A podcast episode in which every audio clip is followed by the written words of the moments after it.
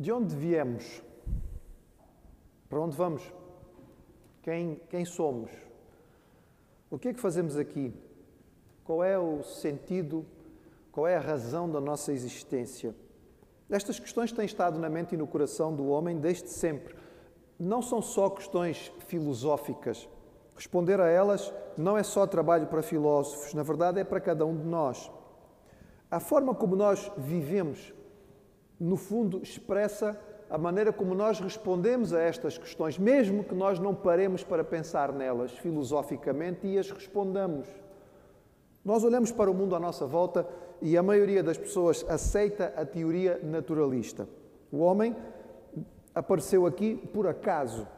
Houve um processo longo, segundo eles, de muitos milhões de anos, em que houve um desenvolvimento genético até que chegou a ter esta, esta cara, esta forma, esta raça, esta espécie que é a espécie humana. Sendo assim, o homem é desprovido de propósito. A vida não tem um sentido, não tem uma direção. Então cada um está entregue a si mesmo e normalmente nós encontramos duas formas de responder. Provavelmente a grande maioria da população mundial vive a vida apenas pelos poucos momentos de prazer. O nosso, nosso corpo físico, a nossa forma de estar e de ser, nos permite algumas satisfações. Então, grande parte da população mundial parece entender que a razão da vida é ter algum prazer. Então, as pessoas trabalham ou se esforçam para poder ter aqueles momentos de lazer e de prazer. Pode ser comida, pode ser bebida, infelizmente alguns encontram isto em substâncias tóxicas, pode ser o prazer sexual, enfim, há várias formas diferentes de o, de o obter, mas é a busca que parece estar no coração da grande maioria da população. E quando as pessoas começam a perceber que os anos vão passando ou de alguma maneira não conseguem mais desfrutar disto ou daquilo, vão perdendo o seu sentido e vão ficando desesperadas. Uma pequena parte da população uh, tenta criar uma causa, um motivo para viver, tenta criar uma razão, uma filosofia, um, um princípio, um propósito, uh, pode ser um partido político, pode ser uma instituição, uma ONG, seja o que for, e se dedica inteiramente a isto para tentar encontrar aí a sua razão de ser. Não diramos que estas coisas não têm, não têm valor, mas quando as pessoas acabam por depois experimentar dissabores e dificuldades, quando de repente descobrem que aquilo pelo qual estavam a dedicar as suas vidas não servia de base para o seu futuro e nem explica quem são, lá outra vez vem o desânimo. Quando nós olhamos para a palavra de Deus, é algo muito diferente. Ela nos dá desde o início um propósito claro. E não é um propósito qualquer, não é um motivo qualquer, é grandioso, é extraordinário. E é por isso que nós nos agarramos à palavra e ao valor que ela tem para perceber a dignidade do homem e a direção que ele deve levar. Nós estamos a meditar em, em Gênesis capítulo 1, e eu convido o irmão a abrir a sua Bíblia em Gênesis 1. E esta é a sexta, é a sexta mensagem em Gênesis 1, e na sexta mensagem nós chegamos ao sexto dia. E o sexto dia é este dia importante, em que fala sobre a criação do homem. Mas abra a sua Bíblia e vamos começar pelo versículo 24. Antes da criação do homem propriamente dito, a palavra de Deus nos diz o seguinte. Gênesis 1, 24. Disse também Deus: Produza a terra seres viventes conforme a sua espécie, animais domésticos, répteis e animais selváticos, segundo a sua espécie. E assim se fez. E fez Deus os animais selváticos, segundo a sua espécie, os animais domésticos, conforme a sua espécie, e todos os répteis da terra, conforme a sua espécie, e viu Deus que isso era bom. Com a terra preparada, nós vimos que ao longo dos dias o Senhor foi primeiro preparando e depois depois ocupando, povoando, o que era sem forma e vazio passou a ter forma e depois foi ocupado. Então a terra agora está preparada, não é? Os oceanos já estão cheios, os ares já estão povoados de, de, de, de aves. Então o Senhor agora vai trazer esta vida ao continente, à parte seca, à terra que ele tinha separado. E nós lemos aqui sobre diferentes espécies e elas são designadas de forma específica: animais domésticos, selvagens, e esta tradução que eu tenho, não sei qual é a tradução que o irmão tem, fala sobre répteis. Algumas traduções têm esta expressão. Como nós vimos, Deus colocou um, aqui na terra, e o texto repete isto várias vezes, segundo a sua espécie. Nós cremos que inicialmente na, na criação, no que diz respeito aos, aos, aos seres vivos, aos animais que Deus colocou, seja na água, seja no céu, seja na terra, o Senhor colocou uma espécie e criou uma espécie com uma, um potencial genético de se desenvolver em subespécies. E é isso que nós encontramos. Ou seja, haveria uma, um, um, cão original, digamos, não é? Aquele, aquele primeiro casal, digamos, de cães que tinha neles o potencial de ter todas as diferenças de cães que nós temos hoje em dia. E há tipos muito diferentes de cães. E por aí vai todas essas outras espécies. O texto divide e fala sobre animais domésticos, animais selvagens, nós conseguimos facilmente perceber aqueles animais que fazem parte do nosso dia a dia, que convivem melhor com o homem, aqueles animais que são, não é, são, são, são selvagens, são, não são animais para nós termos em casa. E o terceiro grupo é designado pela palavra original remes. Esta palavra significa rastejar ou andar sobre quatro patas muito rente ao chão. E por isso algumas das Bíblias trazem a tradução répteis. Na verdade, esta palavra não diz respeito apenas aos répteis. É provável que aqui esteja um leque muito grande de animais que pode ir de eventualmente alguns insetos até os dinossauros. Sim, irmãos, não temos qualquer dificuldade. O Senhor criou os dinossauros e os colocou aqui na terra. Nós temos um texto na palavra de Deus em Jó, no capítulo 40, que faz a descrição de um animal. Algumas pessoas gostam de olhar para esse texto e dizem que é o hipopótamo, mas quando se lê melhor a descrição daquele animal, lá em Jó 40, versos 15 a 18, percebe-se que não, não pode ser. É um animal de proporções diferentes, é um animal provavelmente gigantesco. E muitos acreditam que ali está a descrição de um, uh, de um tipo, digamos, de, de dinossauros que o Senhor colocou aqui. Então nós percebemos que desde os seres mais pequeninos, que seriam as bactérias, até estes seres gigantes, muito gigantes para nós, que seriam um, uh, os dinossauros, o Senhor colocou todos estes animais aqui na Terra e todos tinham um propósito. Mesmo as bactérias, elas tinham um propósito, elas serviam para de alguma maneira ajudar aqui, não é? A fixação de certos gases que diziam respeito à nossa atmosfera, a, a, digamos, a, a, degradação do corpo do animal morto que, que chegava à terra. Tudo isto foi feito com propósito. Alguém poderá, diante até da situação que estamos a viver hoje em dia, perguntar, pastor, e, e os vírus foram criados nesta altura? Bem, irmãos, ainda não foi encontrado até hoje nenhum vírus que fosse útil à humanidade. E sendo assim, é muito provável que nós possamos entender, não porque o texto nos explica isso, mas do ponto de vista teológico da, da, daquilo que é o seguimento da passagem bíblica, que nesta altura não existiriam vírus. Eles provavelmente são consequência daquilo que é o pecado da humanidade e daquilo que vai ser, digamos, a sua degradação e a entrada da doença e da morte porque não temos vírus benéficos. Bactérias não, há muitas que são positivas, que são benéficas e que ajudam a humanidade. Todos nós temos uma grande quantidade delas aqui dentro de nós mesmos e elas nos são úteis, são benéficas para o nosso organismo. Mas tudo estava então preparado para nós chegarmos ao ponto alto. E o ponto alto é descrito a partir do versículo 26.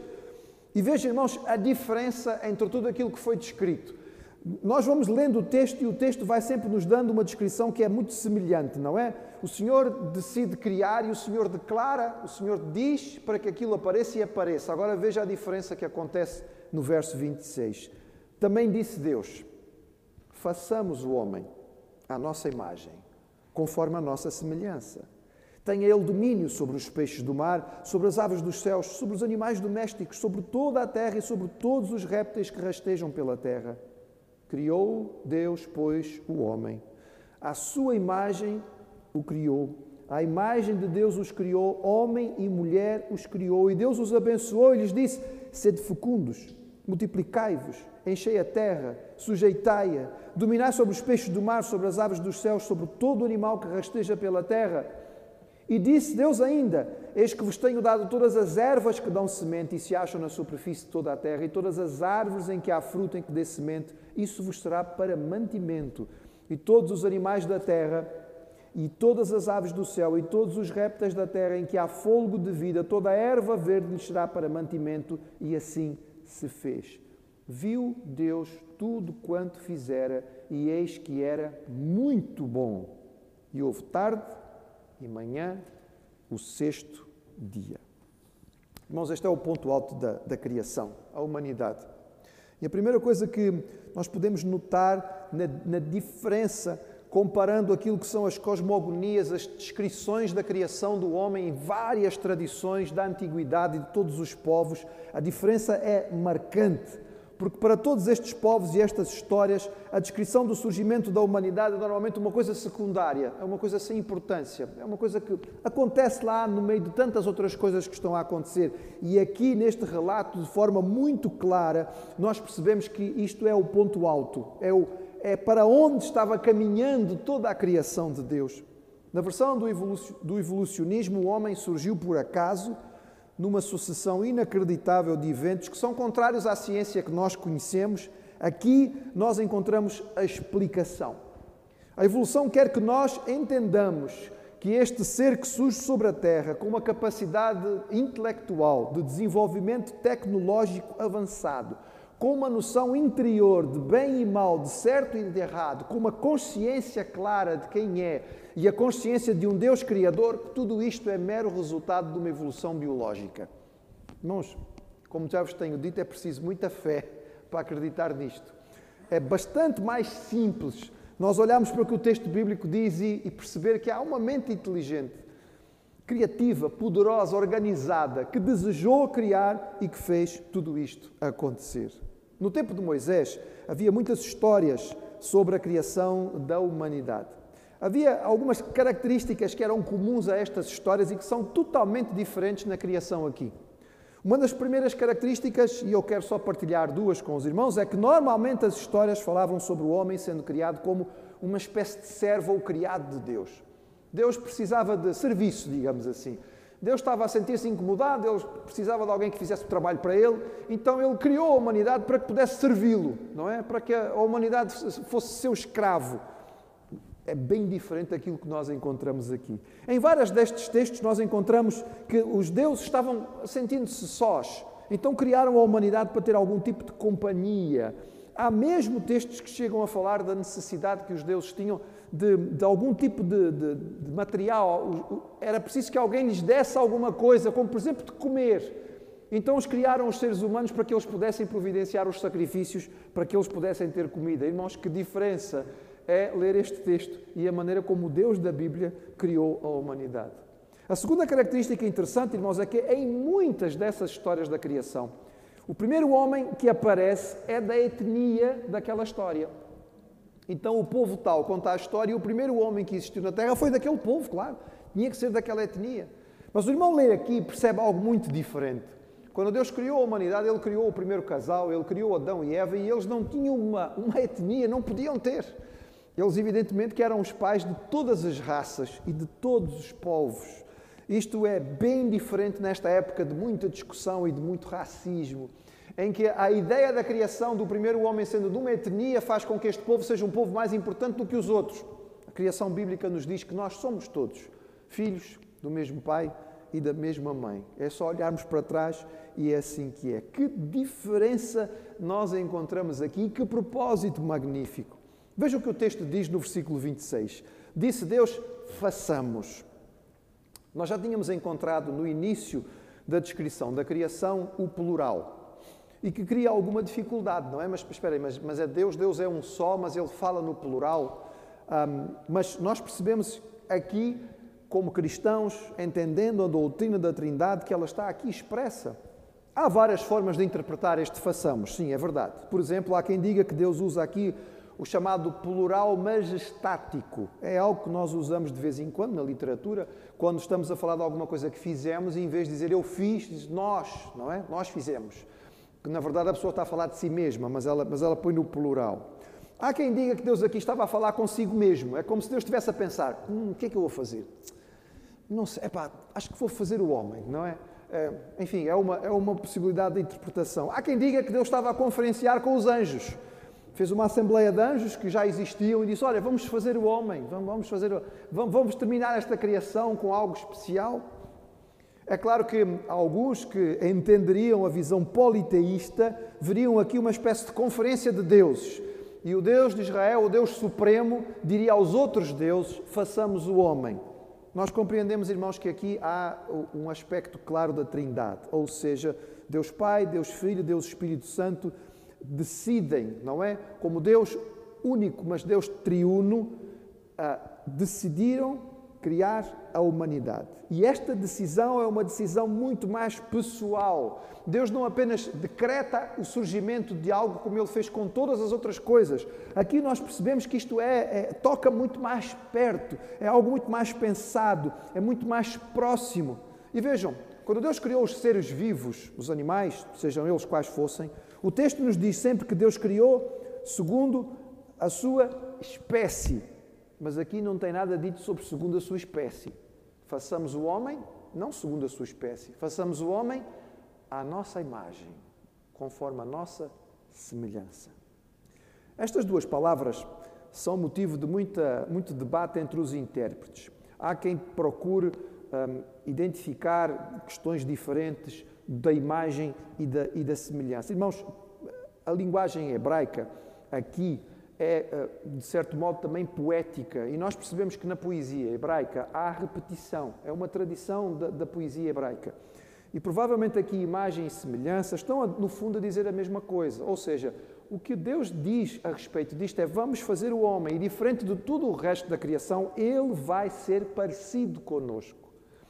Quem olhar para ele vai conseguir perceber muito mais a respeito do Criador do que olhando para qualquer outra coisa.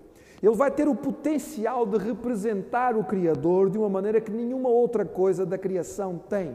Olhar para o homem ajuda-nos a perceber um pouco daquilo que Deus é, mesmo que seja pouco. Qualquer obra reflete o seu Criador. Mas é evidente que em todas as obras que qualquer pessoa faça, normalmente nós olhamos para um trabalho de alguém tudo aquilo que fez. Pode ser um escritor, pode ser um compositor, pode ser um pintor. E normalmente os, os estudiosos olham para aquilo que esta pessoa fez e dizem assim: fez muitas obras. Olha, isto é uma, é, reflete aquela época em que ele estava mais triste, ou aquilo estava mais alegre, ou este foi o momento em que ele, em que ele teve um filho, ou não sei o que, não sei o que mais. Mas há uma obra que é chamada a obra-prima. Porque aquela é que reflete mais do que qualquer outra aquela pessoa, aquele Criador. Irmãos, aqui temos a obra-prima, não é? Deus fez e chegou a este momento e Ele colocou nesta, nesta, neste ser que Ele criou, no fim de toda a sua criação e para dominar toda a criação, Ele colocou tudo aquilo que era dele mesmo. O que é que representa isto, irmãos? Imagem e semelhança de Deus. Bem, não pode ser física, não é? Porque Deus não tem, não tem corpo físico. Portanto, evidentemente que esta, esta imagem não pode ser física, ela tem que ser, tem que ser espiritual, não é? E, e, tem que ser, e tem que ser ampla. Significa que Deus nos fez seres espirituais e nos fez pessoas, como Deus é pessoa. Os animais têm um, de corpo e têm alma, nós entendemos assim. Os animais não são iguais. Quem já teve animais de estimação sabe que os animais têm temperamento, não é? Animais que são calmos, animais que são excitados, animais que são mansinhos, animais que são meigos, animais que são bravos, enfim, os animais não são iguais, mas nenhum animal tem espírito. Espírito e ser espiritual, Deus só fez um, que foi o homem. Ele nos fez seres espirituais e nos fez pessoas partilhando com Ele, Deus, razão, vontade, sentimento. Assim como Deus pensa, como Deus raciocina, nós também somos capazes de raciocinar. Assim como Deus sente, é claro que as suas emoções estão sob controle, mas nós também sentimos, temos emoções. Assim como Deus é um Deus que toma decisões, e aqui nós vemos uma decisão, façamos, não é? Uma decisão tomada, vamos fazer. Nós também fomos criados com a capacidade de tomar decisões. O homem foi feito um ser autoconsciente. Nós temos a noção de que existimos. E também, irmãos, aspectos que são extraordinários, que são próprios da humanidade e que não podem ser explicados pela evolução biológica. O princípio ético, a capacidade do padrão ético. Nós temos a noção do certo e do errado. Nós temos a noção do bom e do mal. A criança não precisa ser ensinada a fazer as coisas erradas. Mas também, quando ela começa a fazer coisas erradas, ninguém lhe explicou que aquilo era errado mas ela sabe que está errada. Porque a criança, quando começa a fazer o que não deve, ela faz e se esconde. Antes da consciência do erro, ela faz e é? está ali, é como um, um, animal que fez uma coisa, mas não tem consciência de que fez uma coisa errada. Nós vamos lá e corrigimos o cão, não é que derrubou alguma coisa. Mau cão, mau cão. E o cão olha para nós com aquela cara de que história é essa de bom e mau? Não percebo isto. Mas a criança que faz o que não deve, quando tem consciência do seu erro, ela se esconde, porque ela já tem esta noção. Irmãos, quem foi que lhe deu a noção de que estava errado? Nós nascemos com este princípio que Deus nos deu. Como explicar o padrão de beleza? O ser humano é capaz de identificar o belo e o feio. Ele busca o bonito. E nós tentamos nos cercar de coisas agradáveis em casa e chegamos à casa das pessoas e vemos uma série de, de, de coisas que estão na casa das pessoas que não têm, vamos ser honestos, nenhuma utilidade. Não já reparou? Os quadros que você põe lá em casa na parede, elas são úteis para quê? Não tem absolutamente nenhuma razão de ser, a não ser criar beleza para o ambiente em que você está. Mas quem foi que nos deu a noção do que é belo e do que não é, e esta preocupação em fazer as coisas bonitas? Tudo isto tem a ver com a forma de nós termos sido criados, à imagem e semelhança de um Deus Criador. Ele nos deu a sua capacidade criativa. Claro que nenhum de nós pode criar como Deus cria. Mas Ele nos deu esta capacidade de criar a partir de outras coisas e nós, nós gostamos e cada um de nós tem áreas diferentes em que pode criar. Ele nos deu a capacidade governativa. Você já percebeu o quanto as pessoas gostam de mandar? É, não, não se esconda, você gosta de mandar, não é? Gosta, você gosta. E você gosta que as pessoas o obedeçam. Sabe porquê? Porque foi Deus que nos fez assim. O texto bíblico diz que Ele nos fez para domínio. E logo a seguir a fazer, Ele disse: domínio, não é? Domínio, governo, controle. Deus nos fez com o poder da palavra, assim como Ele, através da palavra, criou. E, e, e é um Deus que se comunica, Ele nos fez com a capacidade de comunicação extraordinária. E Deus fez o homem à sua imagem, um ser eterno, um ser para a eternidade. É evidentemente que nós tivemos um princípio, mas nós cremos que fomos feitos para a eternidade, para a eternidade que deve ser vivida com Deus. O texto diz aqui que Deus criou o homem. E aqui esta palavra, a palavra Adão, aparece muitas vezes e a maioria, cerca de 500 vezes que ela aparece no Antigo Testamento, ela está a referir-se à humanidade. Apenas aproximadamente 20 vezes é que ela designa o homem, Adão, indivíduo. Portanto, aqui a palavra não está a designar Adão indivíduo. Isto nós vamos ver no capítulo 2. Aqui está a designar a raça humana. Logo o texto deixa claro que Deus criou a raça humana, homem e mulher. Irmãos, digam o que disserem. A ciência nos explica que nós, quando nascemos, trazemos genes XX ou XY. Há algumas alterações genéticas bastante raras mas isto está fora, isto é claro, está estabelecido. E Deus fez o homem e fez a mulher. E é interessante, irmãos, que nós percebemos que o nosso Deus é um Deus triuno, ele existe três em um. E Deus nos criou homem e mulher. E vamos ver logo depois que Deus cria o homem e a mulher para experimentarem este relacionamento que o Deus tem. Deus é três em um. E ele fez o casamento dois, mais um que é ele, três em um. Porque fomos feitos para viver assim. O Senhor nos criou para que nós pudéssemos experimentar esta realidade de viver dentro do casamento, o marido, a mulher e Deus, esta experiência extraordinária que Ele fez. E Ele deu ao homem domínio. É tão diferente, irmãos, aquilo que nós lemos aqui daquilo que vemos. Hoje em dia a natureza é adorada por muita gente, não é? Inclusive as pessoas falam da natureza como a mãe natureza. Irmãos, aqui nós não temos nenhuma mãe natureza, nós temos um Deus que é Pai e ponto final. A natureza foi colocada aqui, nós fomos colocados aqui para governar sobre a natureza. O verso 27, irmãos, nós não percebemos isto em português, porque não dá para perceber, mas em hebraico original é uma verdadeira poesia, não é?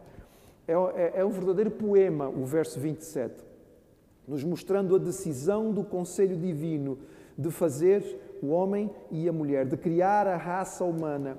E respeitando as diferenças entre o homem e a mulher, ambos refletem o Criador de modos próprios, singulares.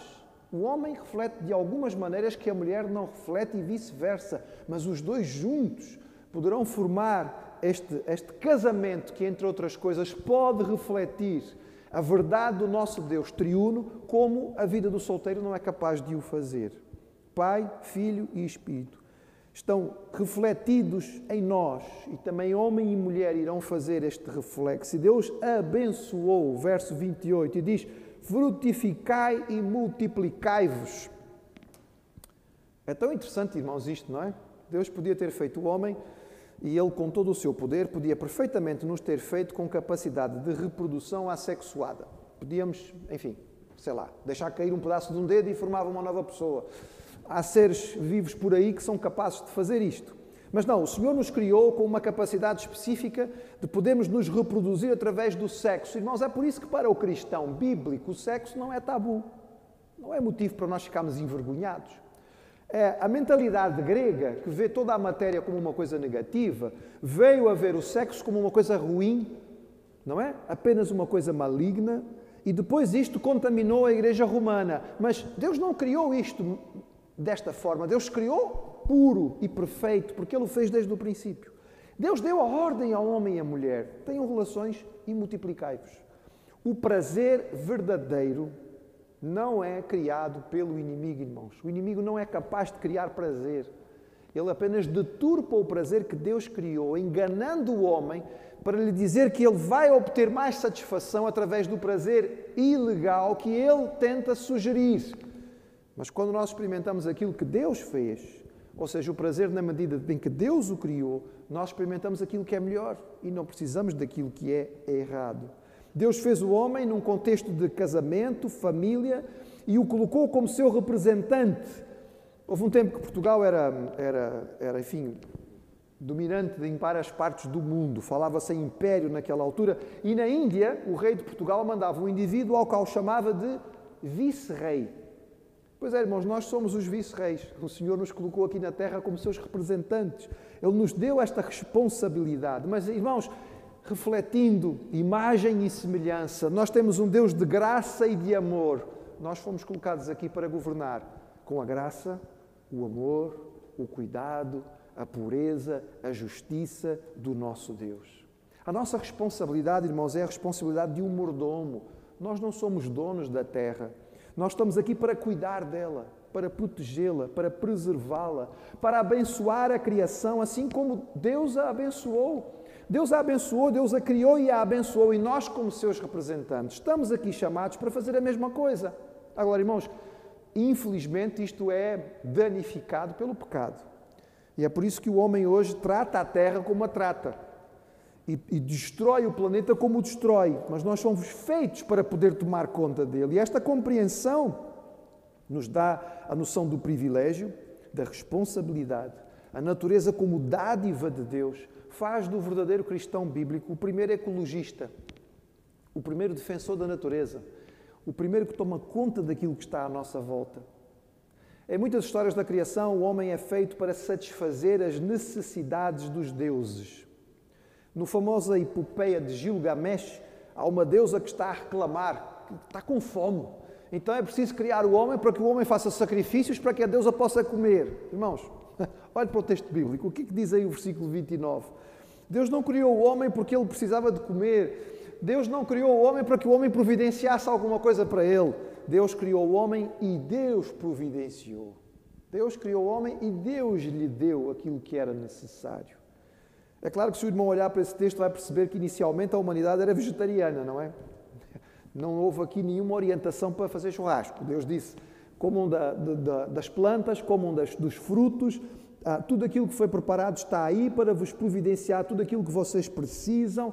É só depois do dilúvio, irmãos, que Deus vai reduzir o tempo de vida da humanidade para 120 anos e vai lhe dar autorização de comer carne, mas aí o planeta tinha mudado. Mas a gente chega lá, irmãos. Isso é lá, lá na frente. Ainda vai demorar um bocadinho para nós chegarmos. Mas aqui nós percebemos um Deus que toma conta. Quando o homem quebrar a ligação com Deus, ele vai experimentar privação. Mas enquanto ele esteve unido ao Senhor, tudo aquilo que ele precisava era-lhe dado. Jeová Jiré, o Deus que providencia, o Deus que provê.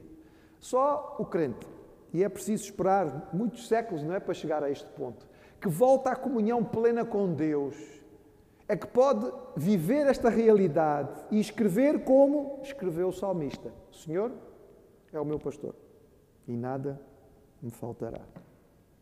Pela sétima vez neste texto, o Senhor vai olhar para a criação e fazer uma avaliação. Já disse aos irmãos que uma ideia que nós podemos ter, que seria interessante, não é? É como o pintor. Pintou e depois afastou-se um bocadinho para olhar o quadro. E agora que o quadro está terminado, ao ponto, aos momentos em que Deus ia fazendo, ele olhava, está bom, está bom, tá bom. Depois ele olhava outra vez, hum, está bom, tá, estou a gostar, está indo bem, mas agora acabou. E depois do ponto final, Deus olha e diz: ficou muito bom. Chegamos ao ponto alto. Era este o objetivo que nós tínhamos, era isso que nós queríamos criar e agora nós estamos contentes com aquilo que fizemos. Irmãos, eu repito isto para que isto fique guardado na nossa mente. Esta cosmovisão que nós temos, que é bíblica, que é hebraica, que é do Antigo Testamento, nos diz que Deus fez o mundo e a matéria era boa. Ela vai ser contaminada pelo pecado, mas ela não foi criada má.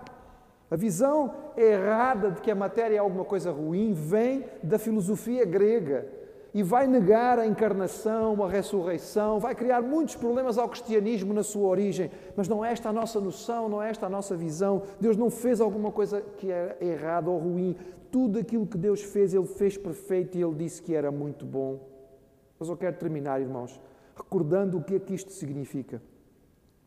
Quando o texto bíblico diz que Deus olhou e classificou como bom, não é apenas que Ele está ah, tá, tá bonzinho, está bonito, está tá agradável, olha, gostei. Não, irmãos, bom aqui tem a ver com função. O que Deus está a dizer é: aquilo que eu fiz está perfeito para cumprir a função para a qual foi criado. E Deus disse isso a respeito de cada ponto da criação. E quando Ele fez o homem, Ele disse: muito bom. Mas para que é que fomos feitos, irmãos? E voltamos ao princípio. De onde viemos? Fomos criados por um Deus inteligente um Deus de poder, um Deus de sabedoria, um Deus extraordinário. Para onde vamos? Quando deixarmos este mundo, vamos voltar para Ele de alguma maneira, para uma eternidade que poderá ser de comunhão ou de separação. Quem somos? Somos seres feitos à imagem e semelhança deste Deus extraordinário. E por que é que estamos aqui? Para refletir a sua glória, para mostrar quem Ele é, para que a criação à nossa volta possa descobri-lo e possa percebê-lo, porque nós fomos feitos como ponto alto, de forma física, a mostrar aquilo que o nosso Deus, em termos espirituais, é. E foi o próprio Deus que, ao fazer o homem e colocá-lo aqui na terra, disse: É bom, está perfeito para cumprir a função. A função para a qual eu o criei de ser meu representante a função para a qual eu o criei de refletir quem eu sou, ele está perfeitamente capacitado para fazer isto. Meu irmão, que propósito extraordinário para a criação. Não estamos aqui por acaso. Não surgimos, não é? Do nada. Não viemos de um macaco que resolveu ficar de pé. Nós fomos criados especificamente por um Deus inteligente e soberano para podermos refletir quem Ele é. E Ele disse que estamos capacitados para o fazer. Perdemos essa capacidade no pecado, é verdade. Recuperamos essa capacidade em Jesus. E por isso nós vivemos, podemos viver para a Sua glória. Podemos viver em plena comunhão. Podemos ser reflexo daquilo que o nosso Deus é. Oh, irmãos, e isto traz todo um outro sentido para a nossa existência para a nossa vida. Louvado seja o Senhor. Deus, somente Deus. Só Ele podia ter feito como fez, só Ele é soberano e domina, só Ele merece a nossa adoração.